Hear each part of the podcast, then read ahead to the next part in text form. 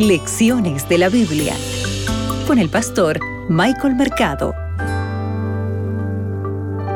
Confía en que el amor y la bondad de Dios van a prevalecer, pero tú tienes que tomar una decisión.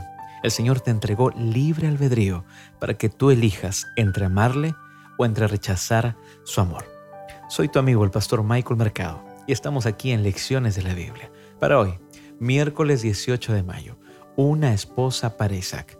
Abre tu Biblia que juntos escucharemos la voz de Dios. Hoy meditaremos en Génesis el capítulo 24, el versículo 7. Mira lo que dice el texto bíblico. Jehová, Dios de los cielos, que me tomó de la casa de mi padre y de la tierra de mi parentela, y que me habló y me juró diciendo, a tu descendencia daré esta tierra. Él enviará su ángel delante de ti, para que tú traigas de allá mujer para mi hijo. El capítulo 24, apreciado amigo, nos presenta esta búsqueda de parte de Abraham de una esposa para su hijo Isaac. Pero ¿por qué había preocupación? ¿Por qué Abraham está preocupado de que su hijo no se case con una mujer de los cananeos? Esta historia está llena de oraciones, ¿sabes?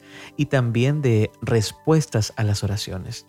Y dentro de esta historia también se ve el poder y el amor de Dios y también la libertad humana. Aquí inicia con una oración, ¿verdad? Y en el versículo 3 menciona lo siguiente, que aquí está jurando por Jehová, Dios de los cielos y Dios de la tierra. Debes recordar algo importante, el Dios que controla el universo, el ángel de Jehová que interviene para salvar a Isaac, estará al frente de toda esta problemática, estará al frente de toda esta búsqueda de parte de Abraham para una mujer, una esposa para su hijo Isaac. Sin embargo, Abraham deja abierta la posibilidad de que la mujer no responda al llamado de Dios. Recuerda, por más que Dios sea poderoso, Él no obliga a nadie a seguirle ni a obedecerle. Dios te invita para que tú le sirvas. Dios te invita para que tú aceptes su amor. Pero Él no obliga a nadie. Por lo tanto, en esto estamos viendo otro ejemplo del gran misterio de cómo Dios nos ha dado libre albedrío.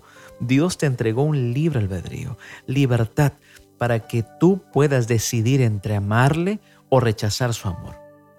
Sin embargo, de alguna manera, a pesar de la realidad del libre albedrío humano y de muchas de las terribles decisiones que la humanidad toma con este libre albedrío, todavía puedes confiar en que finalmente el amor de Dios y la bondad en última instancia van a prevalecer.